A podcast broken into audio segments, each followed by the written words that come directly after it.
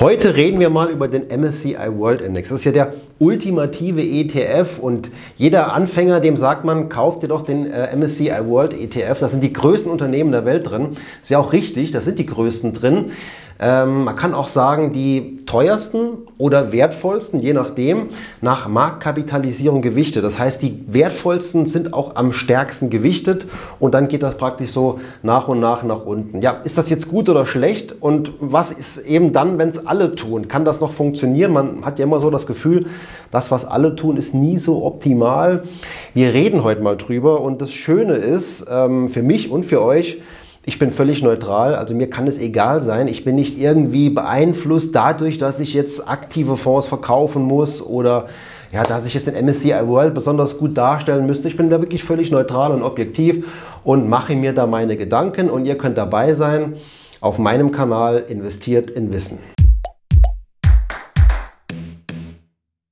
Zunächst mal, immer mehr Leute investieren passiv. Das ist ein Fakt. Die ETFs sind wirklich ein Renner am Markt und naja, noch vor einigen Jahren wusste so mancher gar nicht, was ein ETF ist und mittlerweile weiß es, ich sag mal, fast jeder. Und der MSCI World kennt auch fast jeder. Und von daher liegt eben der Gedanke nahe, ähm, kann das auf Dauer gut gehen. Die Frage ist eben nur, funktioniert der Markt noch, wenn alle ETFs kaufen? Das ist ja die typische Kritik, wenn man sagt, ja, wenn alle den ETF kaufen und keiner mehr da ist, der aktive Entscheidungen trifft, dann funktioniert der Markt nicht mehr. Das stimmt, aber wir sind davon weit, weit entfernt. Das ist mal auf jeden Fall so. Nehmen wir an, der Markt besteht aus nur passiven Investoren. Also keiner trifft mehr die Entscheidung, kaufe ich die Aktie, kaufe ich die Aktie. Keiner liest mehr die äh, Geschäftsbilanz, die Geschäftszahlen der Unternehmen, bewertet die Gewinnsituation und so weiter und so weiter. Wenn es denn tatsächlich so wäre, ja, dann wären so Unternehmen wie Nokia immer noch in den Top 10 der weltgrößten Unternehmen. Das ist natürlich nicht so, denn es gibt immer noch genügend aktive Investoren und die wird es auch meiner Meinung nach immer geben, die solche Unterschiede in Unternehmen erkennen und ja, eben durch Geschäfte, durch aktive Investitionen da wieder das Gleichgewicht herstellen. Was ich allerdings schon glaube, ist, dass eine zunehmende Masse an ETFs im Markt ja genau diese Preisfindung, also diese Effizienz der Märkte träger machen. Dass diese Effizienz zwar noch funktioniert, aber nicht mehr ganz so blitzschnell. Und das ist eigentlich eine gute Nachricht für alle aktiven Investoren, denn die könnten dann, wenn der Markt eben entsprechend stark passivlastig wird, also stark von ETFs dominiert wird, die können dann entsprechend ja diesen Vorteil ausnutzen. Wie sieht es aktuell aus mit dem MSCI World? Ist es schon soweit? Ja, der Tiefseher auf Twitter, Daniel Eckert, hat vor kurzem getwittert, dass im MSCI World aktuell mittlerweile fast 70 Prozent der Unternehmen aus den USA kommen. Das ist relativ US-lastig.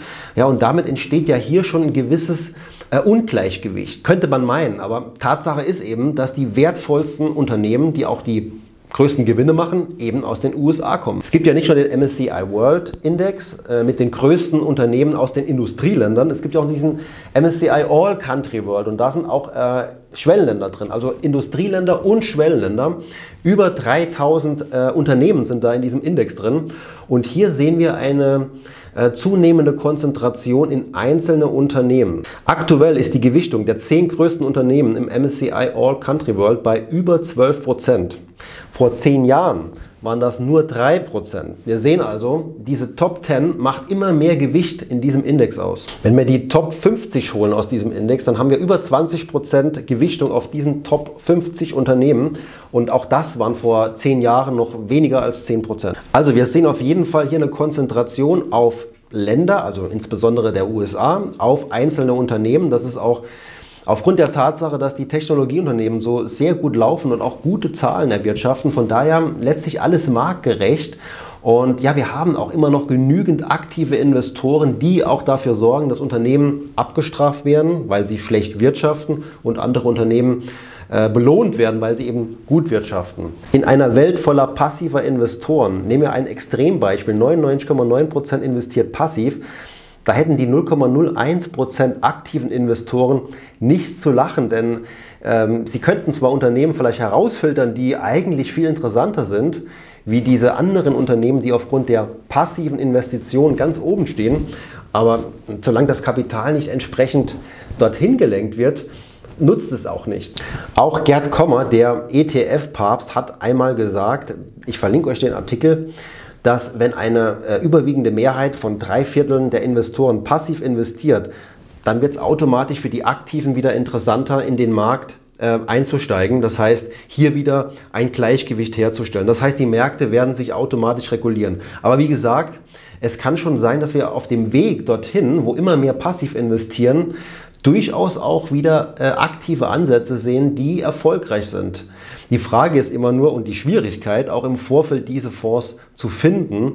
Und ja, der größte Fehler, den man auch machen kann, ist unnötig viel Geld, hohe Kosten, hohe Gebühren zu zahlen für Fonds, die dann eben nichts bringen oder die sogenannten Index-Schmuser, die einfach nur dem, an dem Index dranhängen und eigentlich überhaupt keinen Mehrwert bieten. Also am Ende muss der Investor eine Strategie für sich finden. Der rein passive Ansatz bedeutet, ihr schaut euch die passiven Strategien an. Ich sage mal, die bekannteste ist die nach Marktkapitalisierung. Das heißt, ihr kauft wirklich eins zu eins einfach nur nach Marktkapitalisierung die größten Unternehmen der Welt und gewichtet die entsprechend. Sonst nichts.